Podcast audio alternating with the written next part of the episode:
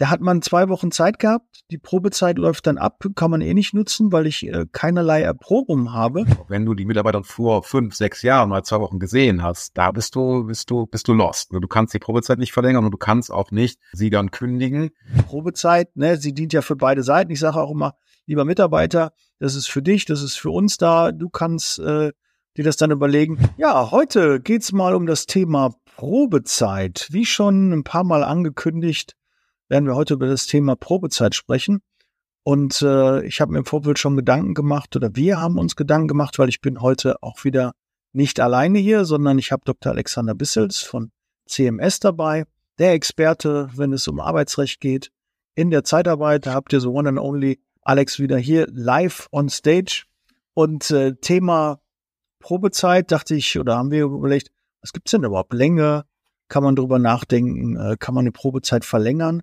Aber da gibt es doch ganz, ganz viele weitere spannende Themen, wie zum Beispiel Teilzeit, Vollzeit. Wie sieht es da aus? Wie sieht es aus mit einer Kündigung innerhalb der Probezeit? Äh, Urlaub, vielleicht schaffen wir es nachher auch, weil ich glaube, es wird wieder länger werden. Wie sieht es denn kurz mit der Berechnung aus? Muss ich was in der Probezeit mit der Urlaubsabgeltung beachten? Wie sieht es aus? Schwangerschaft zum Beispiel in der Probezeit und da auch dementsprechend den Kündigungsschutz. Und Urlaubs, Weihnachtsgeld in der Probezeit. Was gibt es da alles? Ja, jede Menge Themen. Alex, schön, dass du wieder dabei bist, dass wir uns heute mal dem Thema Probezeit stellen. Ja, vielen Dank, lieber Daniel. Ich freue mich natürlich wie immer in diesem Podcast mit dir zu diesem doch sehr spannenden Thema ähm, den einen oder anderen Impuls beitragen zu können. Und du hattest recht, wir haben uns im Vorfeld abgestimmt und sind dann ja doch wieder auf sehr, sehr viel spannend, sehr viele spannende Themen äh, gekommen, die man hier besprechen kann. Dann gehen wir direkt rein. Probezeit. Sie muss im Arbeitsvertrag äh, fest verankert sein. Kann ich denn, so mal erste Frage, kann ich einen Arbeitsvertrag machen, ohne eine Probezeit zu vereinbaren? Ja, es gilt ja ähm, Vertragsfreiheit und natürlich kann man auf eine solche verzichten und sofern und soweit du eine solche eben nicht vereinbart hast, gilt sie auch nicht. Ne? Also ähm, das Gesetz äh, sieht vor, dass man eine solche vereinbaren kann, aber natürlich gleichsam nicht muss. Also das äh, ist ja unstreitig. Ne? 6, 22 Absatz 3, ähm, bürgerliches Gesetz, wo also BGB steht drin, dass man äh, während einer vereinbarten Probezeit dann mit verkürzten Fristen kündigen kann. Heißt also, solange und soweit du keine vereinbart hast, gilt also keine Probezeit und demgemäß auch keine verkürzten Kündigungsfristen. Okay, mit der Frage hast du nicht gerechnet. Ich, nee, ich, ich merke schon, die ist mir auch so spontan ja, genau. gekommen. Ich musste, musste da mal kurz. Weil wir haben in der Zeitarbeit in der Regel ja immer eine Probezeit. Ne? Sie dient ja für beide Seiten. Ich sage auch immer, lieber Mitarbeiter, das ist für dich, das ist für uns da. Du kannst äh, dir das dann überlegen. Man kann sich ja trennen in der Probezeit, aber auch außerhalb der Probezeit. Ja, ist ja nicht so wie bei einer, auch, auch eine Ehe kann geschieden werden, ist dann halt immer nur meist eine Frage des Geldes. Aber grundsätzlich, der, der, der Unterschied ist, wenn man kurz nur das Thema Kündigung nur ansprechen, wir wollen ja nicht direkt eigentlich mit dem Schlimmsten hier beginnen, aber Kündigung innerhalb der Probezeit ist möglich ohne der Angabe ohne Begründung. Ähm, das ist ja, glaube ich, der Hauptunterschied, Kündigung Probezeit und außerhalb der Probezeit, oder? Ja, wir müssen da differenzieren. Ne? Die, die schlichte Probezeit ermöglicht ja nur eine Kündigung des Arbeitsverhältnisses mit ja verkürzten Fristen. Ne? Das ist ja der, ja. der eigentliche Grund. Das heißt, man soll sich schnell trennen können und dann nicht auf die gesetzlichen oder längere Kündigung oder tarifliche Kündigungsfristen verwiesen zu werden, die möglicherweise länger sind. Und du sprichst den Problematik an, ja, muss man einen Grund haben, ja oder nein? Und das, ähm, das ermittelt sich aber dann nicht nach der Probezeit an sich, sondern Kündigungsschutz kannst du ja erst beanspruchen, wenn du sechs Monate Betriebszugehörigkeit auf dem Buckel hast. Also das ist dann zeitlich möglicherweise synchron, muss aber nicht. Ne? Probe, äh, Probezeit ist eigentlich nur Verkürzung von Kündigungsfristen. Wenn du materiell rechtlich auf die Anforderungen zur Begründung einer Kündigung abstellst, muss man dann ins ähm, Kündigungsschutzgesetz schauen. Also das kann durchaus abweichend gestaltet sein. Hm? Also das ist nicht nur zwingend. Mhm. Also genießt der Mitarbeiter nach einem halben Jahr, egal wie die Probezeit genießt, erst Kündigungsschutz. Das hat also nichts mit der Probezeit zu tun. Genau. Richtig. Ah, okay, auch wichtig. Ja, äh, meist fällt das ja dann zusammen, wenn die meisten ein halbes Jahr machen. Aber dann kommen wir zu, zur nächsten Frage. Kann ich die Probezeit verkürzen? Ja, wir müssen erstmal die Frage stellen, wie lang darf denn die Probezeit sein? Ne? Also denn im Gesetz steht ja. drin, dass man eine Probezeit von bis zu sechs Monaten vereinbaren kann. Das gilt uneingeschränkt für unbefristet beschäftigte Mitarbeiter. Wenn wir dann aber mal in die ähm, in ein befristetes Arbeitsverhältnis reinschauen, hat der Gesetzgeber Mitte 22 zum 1.8. Eingegriffen und danach gesteuert. Ähm, dort heißt es jetzt, ähm, dass man die Probezeit bei befristeten Arbeitsverhältnissen immer in Relation zur geplanten Dauer des Arbeitsverhältnisses auch unter Berücksichtigung der Tätigkeit bestimmen muss. Also wenn du jetzt beispielsweise ein Arbeitsverhältnis über einen Zeitraum von sechs Monaten begründen möchtest, wäre es nach dieser neuen gesetzlichen Vorschrift nicht ähm, compliant, wenn du dann diese gesamten sechs Monate mit der Probezeit auch belegen würdest, selbst wenn es gesetzlich im Grundsatz immer zulässig wäre. Sondern man muss dann eben einschränkend sagen, ja, bei sechs Monaten dürfte es, müsste die Probezeit verkürzt werden unter Ansehung auch der Tätigkeit, die der Mitarbeiter ausübt. Und das Verhältnis ist natürlich auch sehr schwammig ausgedrückt, heißt, was ja, der, der Gesetzgeber hat sich natürlich da einer klaren Wertung enthalten, sondern da muss man dann eben mit gewissen Daumenregeln arbeiten. Also, dass man äh, festlegt, wenn die Befristung sechs Monate ist, dann ich bei Helfern auf vielleicht drei Monate oder sogar noch kürzer. Ähm, bei qualifiziert qualifizierten äh, Beschäftigten kann ich dann ein wenig verlängern. Ähm, also da gibt's halt natürlich noch keine Rechtsprechung zu, weil das noch relativ äh, frisch ist. Als Daumengröße kann man aber sagen, Hälfte der Probezeit ist man schon relativ sicher. Wenn man dann das noch weiter absichern würde, nimmt man ein Drittel oder ein Viertel und, und differenziert dann eben nach verschiedenen Tätigkeitsprofilen. Bei, bei qualifizierteren Profilen kann man die dann eben verlängern. Bei Helfern also geringwertig qualifizierteren Tätigkeiten, dann sollte man eher äh, kürzer Probezeiten vereinbaren. Ähm, aber wenn man da etwa daneben liegt, hieße das nur, dass die Probezeit unwirksam wäre. Heißt, man könnte dann eben nur mit den verlängerten Fristen kündigen, nicht mit den verkürzten Probezeitkündigungen, die ja gerade im ähm, Anwendungsbereich des Tarifverträge BAP sehr stark verkürzt sind. Du hast es richtig drauf im Vertrieb. Du hast Bock, Teil etwas Großen zu werden dann sollen wir uns auf jeden Fall kennenlernen, denn ich suche Unterstützung für mein Team und wir können gemeinsam ein tolles Zeitarbeitsunternehmen aufbauen. Wenn du Bock darauf hast, melde dich gerne. Unterhalb des Videos findest du den Link. Bis gleich. Ciao.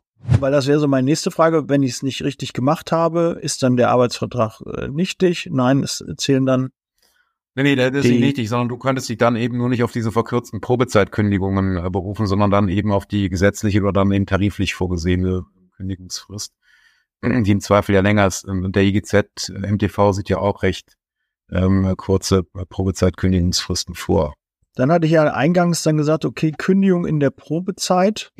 Ja, jetzt zum Beispiel bei Schwangeren, weil ich äh, habe das erst just bei einem äh, meiner Kunden ja. erlebt. Ähm, der sagte, okay, ich habe eine Mitarbeiterin, äh, sehr kurz ähm, ist die bei mir. Jetzt ähm, äh, ist eine Schwangerschaft angezeigt okay. worden. Fand das nicht fair, der Kunde, was ich ja vielleicht auch nachvollziehen kann, weil ich glaube, dann war irgendwie im fünften Monat oder irgendwie so Geburtstermin war schon relativ nah. Also näher als äh, der, der, der Einstieg da gewesen ist und deshalb ist man von einem Betrug ausgegangen. Also das hätte die Person äh, durchaus wissen müssen ja. zu dem Zeitpunkt und ob man nicht dort ähm, dann kündigen kann. Ne, hab ich verneint. Ich glaube, ähm, das siehst du ähnlich. Ja. Nicht nur äh, moralisch, sondern auch äh, arbeitsvertraglich. Ja, der, der Gesetzgeber geht eben davon aus, dass ähm, bei schwangeren Mitarbeiterinnen, ähm, dass dann eben ein grundsätzliches Kündigungsverbot gilt, auch in der Probezeit. Äh, man bedarf, bedarf dann der behördlichen Erlaubnis, die man dann unter gewissen Einzelfallumständen bekommen kann. Aber du hast recht, ist unabhängig davon, ob noch Probezeit gilt, ja oder nein. Die Mitarbeiterin, die wirst du dann, zumindest wenn sie die Wirksamkeit der Kündigung in Abrede stellt, wirst du nicht wirksam kündigen, oder die behördliche Erlaubnis. Probezeit hin oder Probezeit mhm. her, es funktioniert so. Okay, aber man könnte, ist auch ja. für mich neu, äh, von der behördlichen Erlaubnis eventuell, wenn irgendwelche Rahmenbedingungen sind, schon bekommen, dann könnte man auch dann.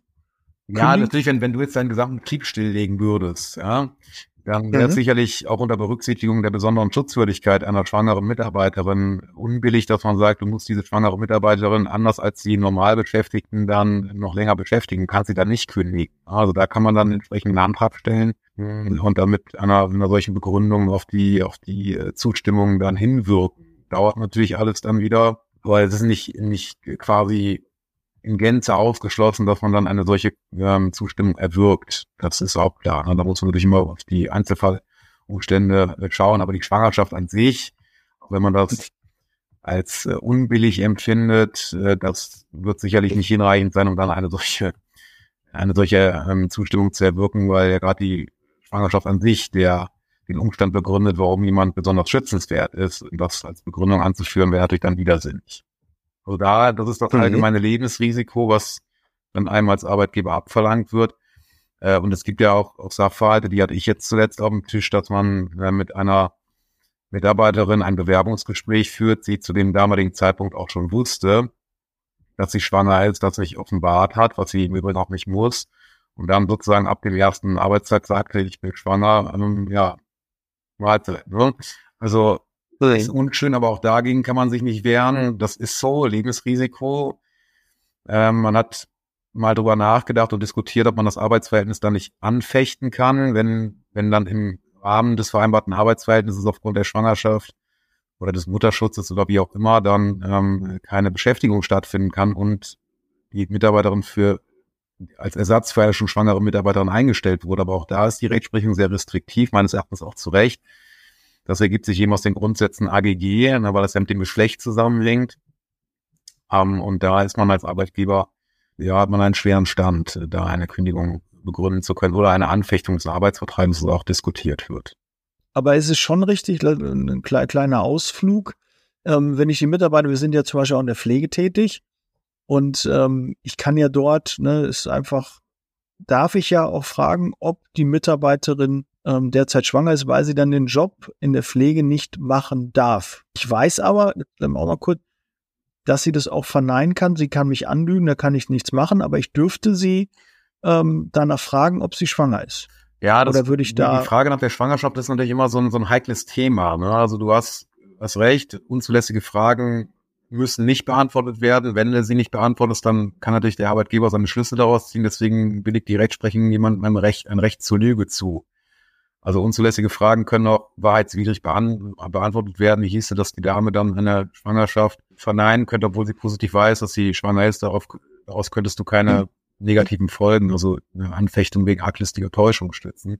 Die Frage, der, die Frage der Schwangerschaft hat natürlich auch immer das immanente Risiko, dass das auch wieder geschlechtsspezifisch determiniert ist und man natürlich auf die Idee kommen könnte, dass in dieser Frage bereits eine unzulässige Diskriminierung wegen des Geschlechts äh, drin zu sehen ist und dass man allein wegen dieser Frage, wenn man dann zum Beispiel diese Frage mit Ja beantwortet und dann abgelehnt wird, dass man dann eine ähm, eine Klage bekommt wegen Benachteiligung nach den Grundsätzen des AGG. Jetzt muss man natürlich drüber nachdenken, ist es denn eine zulässige Frage in der Pflege, wenn man sagt, naja, schwangere Mitarbeiterin, Mitarbeiterinnen darfst du nicht in der Pflegebranche einsetzen, dann könnte man natürlich dahin gehen und sagen, ja, die, die Frage ist zulässig, weil das eben gerade wesensnotwendige ja, Infektionsschutz, ne? Wir können ja nicht gewährleisten, dass sich das Baby nicht im, im, im Körper der Mutter irgendwie mit ähm, ja, irgendwelchen Viren äh, ansteckt, weil wir natürlich in der Pflege vermehrt damit auch zu tun haben. Das ist so, so, so mein Wissensstand. Ne? Einfach nur mal gesprochen.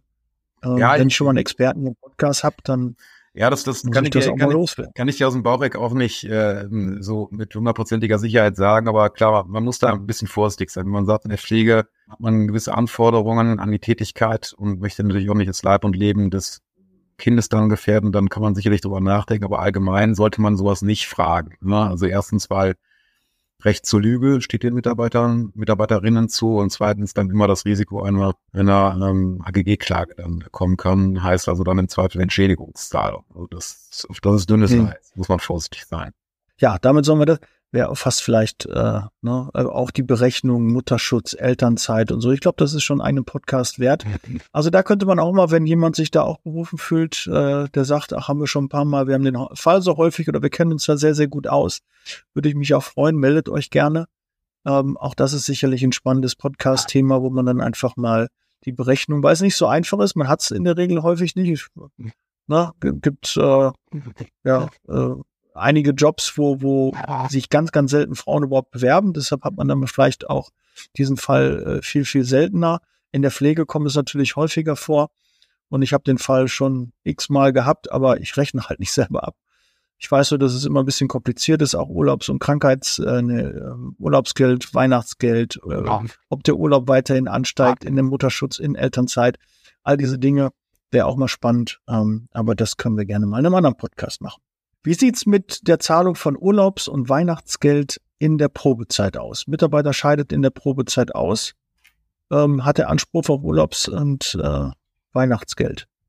Oder ja, anteilig? Auch, auch spannendes Thema. Also äh, grundsätzlich hängt das natürlich immer von den maßgeblichen Vereinbarungen ab, die dann getroffen wurden. Wenn wir jetzt natürlich in der Zeitarbeit unterwegs sind, gelten da im Wesentlichen ja die tariflichen Bestimmungen zu Jahressonderzahlungen und da steht eben drin, dass erst nach dem sechsten Monat des ununterbrochenen Bestehens des Beschäftigungsverhältnisses ein Anspruch auf ähm, die Jahressonderzahlungen bestehen kann. Ja. Heißt also, das dürfte jetzt weniger zufallsgeprägt sein, sondern das dürfte äh, auch auf die Probezeit abstellen, ne, auf die maximal sechs Monate, dass erst nach einem Beschäftigungsverhältnis, das sechs Monate angedauert hat, dann erst eine Anspruchsberechtigung hinsichtlich des Weihnachts- und Urlaubsgeldes in den Tarifverträgen entstehen kann.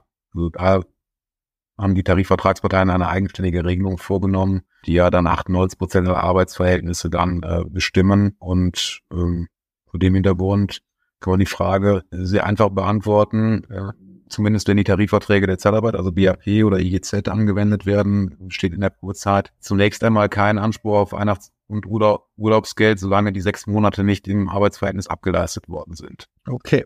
Da müsste man natürlich jetzt, ob das jetzt mit Teilzeit dann ein bisschen äh, anders ist, ob dann die Probezeit dann immer noch als sechs Monate dann ausgelegt werden kann. Ja, doch, also das ja bei, bei, bei Teilzeit beschäftigten Mitarbeitern, das spielt keine Rolle. Ne? Also das gilt dann eben ähnlich. Da kannst du grundsätzlich bis sechs Monate äh, laut Gesetz und laut den Tarifverträgen gehen.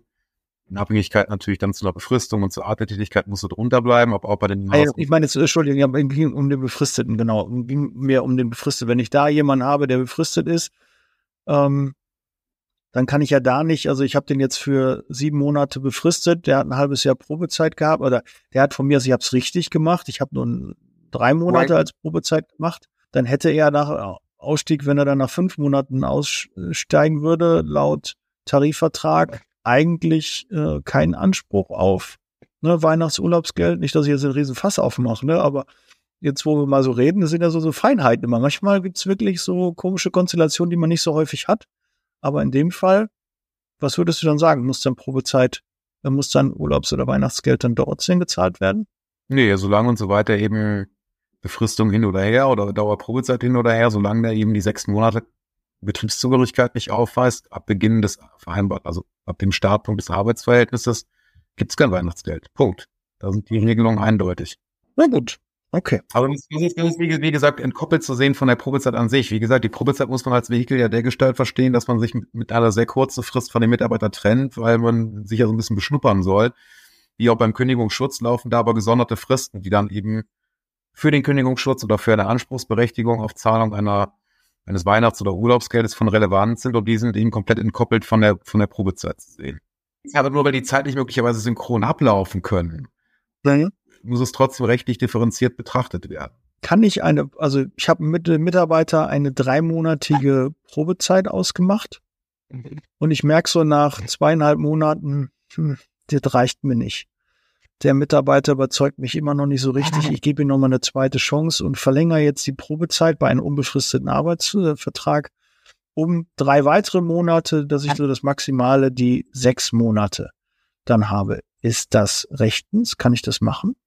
Also du kannst grundsätzlich eine Probezeit, die du ursprünglich, also aus deiner Sicht dann, das aus Arbeitgebersicht zu kurz ähm, bemessen hast, kannst du dann bis zu dem maximal zulässigen Zeitraum von sechs Monaten bei unbefristeten Arbeitsverhältnissen verlängern. Das ist erstmal kein Problem. Problematisch wird es immer erst, wenn man sagt, na, in den sechs Monaten konnte ich mir immer noch keinen richtigen Überblick verschaffen, weil der Mitarbeiter sechs Monate oder fünfeinhalb Monate krank war. Und dann, dann wird es natürlich so ein bisschen tricky, kommen wir gleich äh, drauf.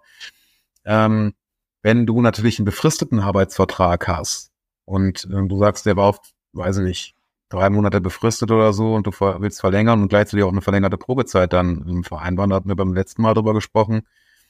Die Verlängerung der Befristung kann immer nur wenn du da kann, nicht riskieren möchtest, dass ein unbefristetes Arbeitsverhältnis entsteht, kann sich immer nur auf die Verlängerung der Befristung beziehen. Wenn du dann weitere Arbeitsbedingungen anpassen möchtest, wie zum Beispiel die Verlängerung der Probezeit, musst du das gesondert machen. Und zwar nicht in einem zeitlich inhaltlichen Zusammenhang mit der Verlängerung des Arbeitsverhältnisses, was natürlich relativ schwierig ist, wenn, wenn du synchrone ja, genau, Befristung und, und, Arbeitsverhältnis hast und eine Probezeit hast. Aber wenn du jetzt beispielsweise sagst, du hast ein, ein, ein auf sechs Monate befristetes Arbeitsverhältnis, du hast eine dreimonatige Probezeit vereinbart und du willst nur die Probezeit verlängern nach zweieinhalb Monaten auf beispielsweise vier Monate, dann kannst du das zunächst einmal individualrechtlich machen, ohne dann auf diese befristungsrechtliche Thematik hin, hinzusteuern. Das geht. Und dann stellt man die Frage, ist das angemessen? Ja, nein, aber das könntest du erstmal machen, ohne dass du dann Gefahr läufst, dass die Befristungsabrede an sich kippt. Also das ist schon, wie man jetzt schon wieder merkt, so ein bisschen komplizierter, wie man das dann irgendwie im Einzelfall veranstaltet. Aber ich sagte gerade, Schwieriger ist es ja, wenn du über die sechs Monate hinaus verlängerst, weil du eben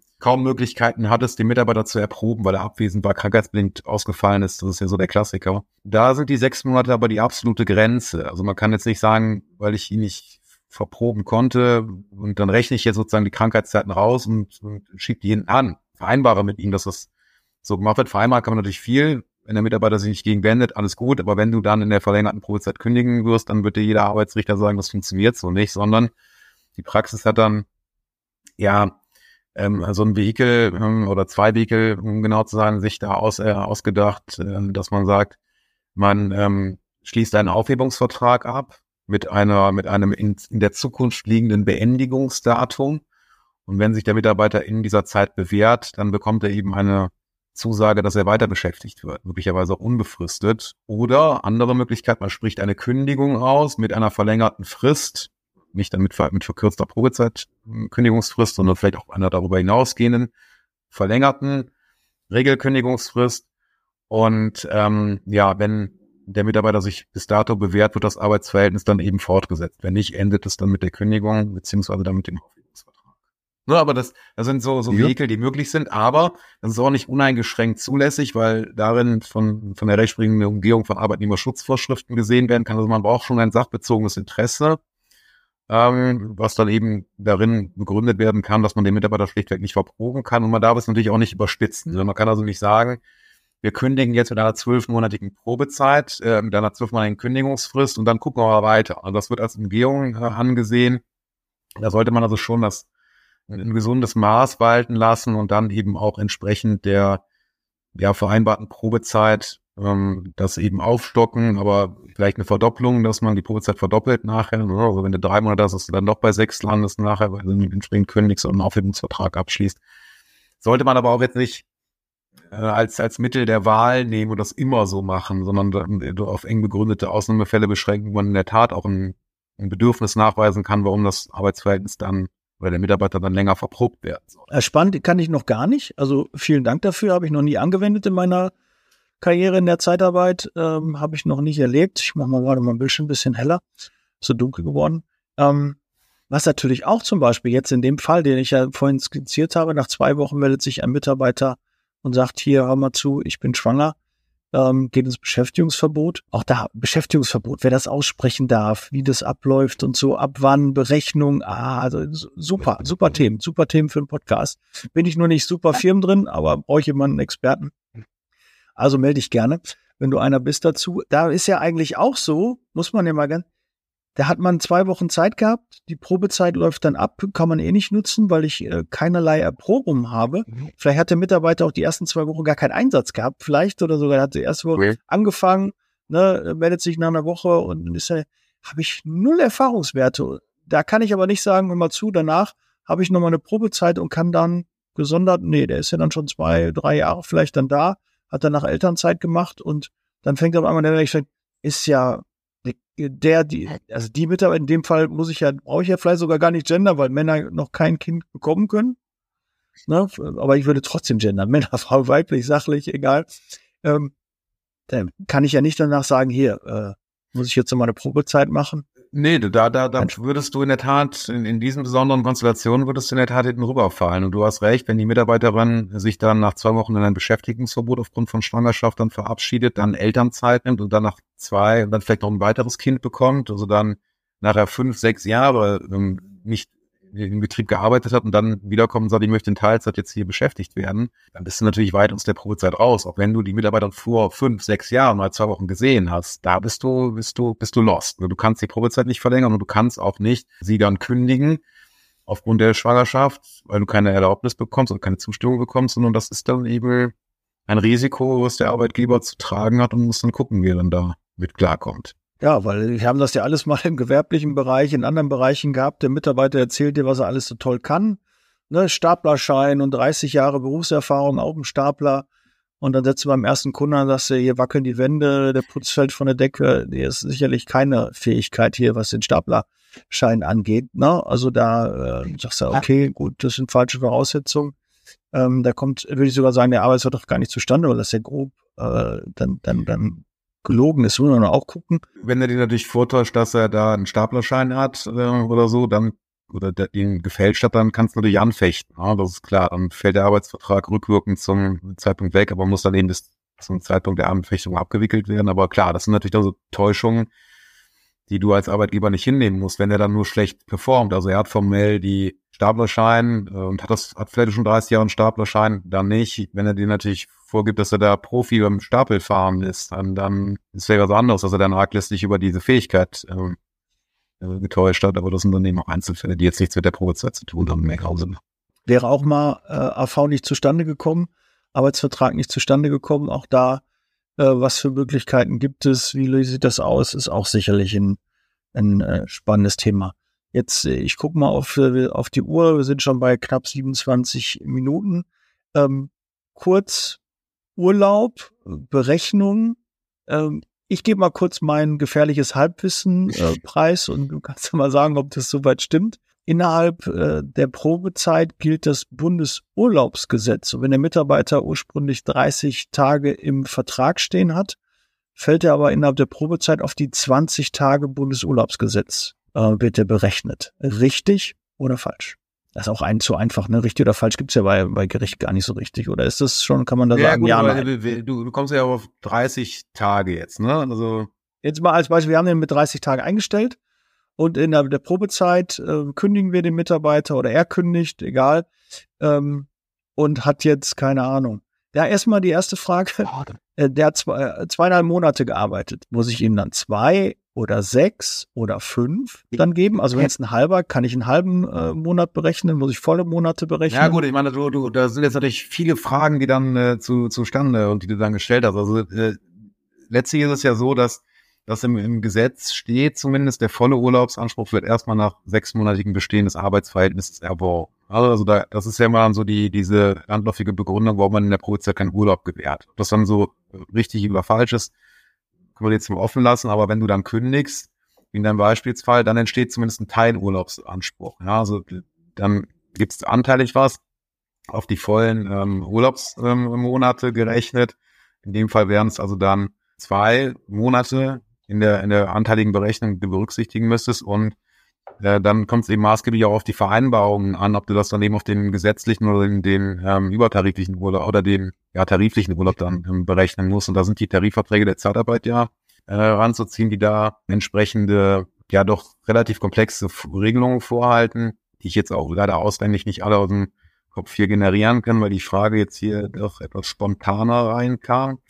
Ähm, ich meine, es steht sowas drin, dass, dass man mindestens den gesetzlichen Mindesturlaub gewähren muss und dann eben ähm, darauf zurückfällt. Aber das ist jetzt auch nicht in Stein gemeißelt. Das ist eine, ganz spannende Frage. So, da steht drin. So schön, wenn ich auch mal was, was Spannendes stellen kann. Ja. Dass ich da auch mal den, den Experten so ein bisschen äh, mal fordern äh, muss. Aber das können wir auch äh, zur Not nachreichen, alles gut. Na, aber so, weiß ich, Bundesurlaubsgesetz 20 Tage und dann wird es irgendwie so mit 1,8. Ja, aber, aber mit, mit, mit, mit Bundesurlaubsgesetz, also Bundesurlaubsgesetze sind ja dann sowieso im, im, in der Zeitarbeit sind wir ja immer bei den tariflichen der Lohn, Urlaubsansprüchen, die ja sowieso darüber hinausgehen. Ne? Also da hast du ja dann äh, schon 25 Tage im ersten Jahr und dann also schon einen über das Gesetzliche hinausgehenden Anspruch, die du mindestens gewähren musst. Ne? Also da kannst du mit der, mit dem gesetzlichen ähm, ähm, Urlaub ähm, schwierig argumentieren, wobei diese Regelung, die dort drin steht, im Ein- und Austrittsjahr hat der Mitarbeiter gegen den Arbeitgeber Anspruch auf so viele Zwölftel des ihm zustehenden Urlaubs, als er volle Monate bei ihm beschäftigt war. Mindestens aber ihm nach Bundesurlaubsgesetz zustehenden Mindesturlaub. Also eine, eine sehr eindeutige Regelung, die da getroffen wurde. Müsste man mal vertiefend recherchieren, was damit gemeint ist. Ja, okay, gut. Also ich, ich kenne es so, so habe ich es kennengelernt, dann nach äh, Bundesurlaubsgesetz, das was da so, diese 20, die da im, im Gespräch sind und so haben wir, ähm, so ist dann häufig auch, so wie ich das weiß, äh, abgerechnet worden. Und äh, aber auch spannend, äh, interessantes Thema generell könnte man auch, also, also Thema Urlaub, eher Ideen ohne Ende, was man als Podcast äh, machen könnte. Generell Urlaubsberechnungen, wie das geht, auch äh, diese Durchschnittsberechnung könnte man Podcast zu machen. Ah, so viele schöne Sachen. Ja, ja, da, da aber ja, da gibt's echt eine Menge. Es ist, ist immer irre, wenn man von Hölkskin kommt man auf Stöckskin und macht man immer, man wendet es immer wieder an und weiß und hat auch mal die anderen Herausforderungen. Und meist, ähm, ja, vergisst man dann, dazu kann man halt einen Podcast machen. Ja, sehr schön. Ähm, okay, äh, sonst Berechnungen, äh, dachtest du, das äh, wird nochmal sehr tiefgreifend äh, äh, gehen, äh, würde jetzt die Zeit sprengen. Aber können wir mal gucken, ob wir da nochmal äh, vielleicht nochmal reingehen. Äh, schreibt das auch gerne in die Kommentare, wenn ihr da nochmal genauer das haben möchtet, dann können wir da gerne nochmal in die Tiefe gehen. Oder ihr habt noch Fragen, die jetzt noch durch den Podcast euch äh, sich gestellt haben. Er sagt, ach, da möchte ich auch noch mal und da habt ihr gar nicht und da seid ihr nur kurz drauf eingegangen, dann gerne melden. Ne? Ihr wisst, ihr habt meine Kontaktdaten, ihr habt bestimmt auch die Kontaktdaten von Alex, ansonsten stelle ich den Kontakt her. Und ähm, Alex, haben wir noch was vergessen zu dem, also das, was wir angesprochen haben, okay, man hätte das ein bisschen noch länger machen können, aber gibt es noch einen wichtigen Punkt, äh, der dir noch wichtig ist, den ja. wir zu dem Thema Probezeit also ich, sagen sollen? Ich glaube, das Wesentliche haben wir ähm, hier besprochen, auch was wir im Vorfeld ähm, angetickert haben, also in unserer Vorbesprechung. Wichtig ist eben, dass man eine Probezeit vereinbart, ausdrücklich, und dass man da auch bei der Dauer Auge drauf wirft. Ich hatte es gesagt, das muss angemessen sein, ähm, insbesondere, also individualrechtlich sehe ich da jetzt gar nicht so das große Problem, aber dass die Bundesagentur für Arbeit natürlich dann wieder auf dieses äh, Problem äh, aufmerksam wird, wenn man dann ja in dem Fall gegen die Vorschriften des Teilzeit- und Befristungsgesetzes verstößt. Da ist es nämlich mit der Verkürzung der Probezeit drin. Ähm, das wird sicherlich dann zu einer Rüge führen, ähm, die jetzt nicht zwingend sein muss. Und eine weitere Erwägung, die ich jetzt hier noch platziert wissen möchte, ist, dass die Probezeit dann nur zugunsten des Mitarbeiters verkürzt wird. Also der Mitarbeiter kann sich dann, also zugunsten des Mitarbeiters heißt, dass der Arbeitgeber dann nicht mehr mit der verkürzten äh, Frist kündigen darf, ne, sondern dass er dann äh, innerhalb dieser verkürzten Probezeit äh, sich trennen kann, aber der Mitarbeiter natürlich nach wie vor möglicherweise mit sechsmonatiger Probezeit kündigen darf. Warum? Ähm, weil wir dann möglicherweise eine negative Abweichung vom Tarifvertrag haben. Also wenn man die Probezeit und die da mit verbundene verkürzte Kündigungsmöglichkeit, wie das in den Tarifverträgen vorgesehen ist, ähm, auch zugunsten ähm, des ähm, Mitarbeiters abbedingt, ist man dann schnell in der, in der Anwendung des Equal Pay bzw. Equal Treatment Grundsatzes, weil man dann eben in negativerer Hinsicht von der von den Vorgaben des Tarifvertrags Vertrags abgewichen hat. Deswegen darf diese verkürzte Kündigungsmöglichkeit nur noch zugunsten des Mitarbeiters wirken, nicht über, nicht über zu dessen Lasten. Wenn das äh, alles dazu war, würde ich hier den, äh, den Podcast äh, das Ende einläuten. Vielen Dank dass ihr wieder eingeschaltet habt. Vielen Dank, Alex, dass du ja. wieder mit deinem Wissen, wie schnell du auch in den einzelnen Paragraphen da bist, wie du da heimlich da schon direkt recherchierst und guckst, wie genau der Text ist, weil vieles weißt du auswendig, aber ja, das wenn es um die genauen Texte geht, das hast du schnell recherchiert, sehr, sehr schön. Ähm, super, immer wieder begeistert.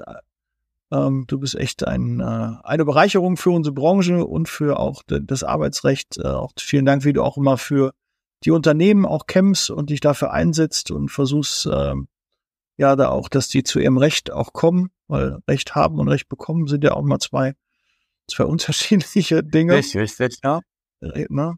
Äh, nicht, wie ist das immer auf hoher See und bei Gericht ist man, ne, wie in, Gott, in, Gott, in Gottes Hand, ja, zumindest in Übergott ja. mit gewissen Unwägbarkeiten, genauso heißt es, ja. Hm. Ja.